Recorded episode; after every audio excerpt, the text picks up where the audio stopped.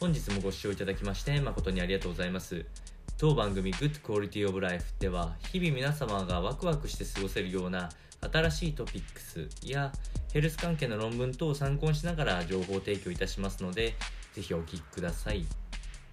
それでは本日のトピックスですけれどもお、まあ、仕事術の一つになるかと思うんですけれどもやらないこと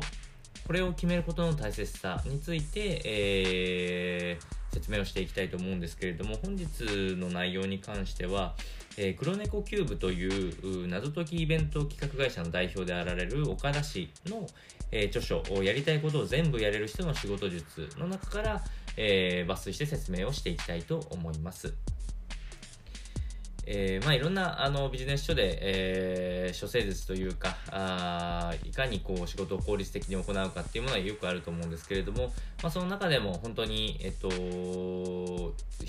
えー、仕事していく中で忘れやすい事項にはなるんですけどいかに、えっと、いろいろなタスクさまざまなタスクがある中でやらないことを決めるっていうのはすごく大事でこれは何のためかというとやりたいことを実現するためにやらないことを決めるっていうのが、えまず大きなテーマになっております。これはより重要度が高いタスクは何かを意識するっていうことに直結していることになります。えー、ですので、えー、最終的に自分が何をやりたいのかっていうのを常に意識しながら仕事をしていくということが大切になるかと思います。そうなってくると、結果的には、あのー、目標達成の最短距離を意識するのと、まあ、かなり似たようなお話になってきておりまして、まあ、やらないことっていうのをどんどん、え、除外していくことによって、結果的にもう残りはやることしかなくなりますと。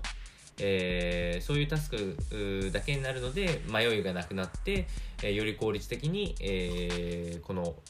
やるやるべきことを実行できるというところになります。でそしてこれはまあ、あの僕は結構あのメンタリストの DAIGO さんが好きなので結構情報を見てるんですけど似たようなお話をされていて、えやたらと選択肢を増やさないっていうところですね。えー、これは確かにその通りで、まあ、1日人間はかなりの数の判断数を行って生活をしているので結果的に、えー、時間がかかってどんど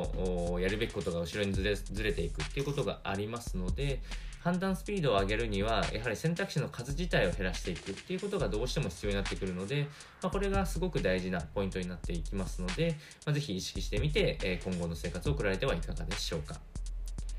それでは本日の内容は以上となります。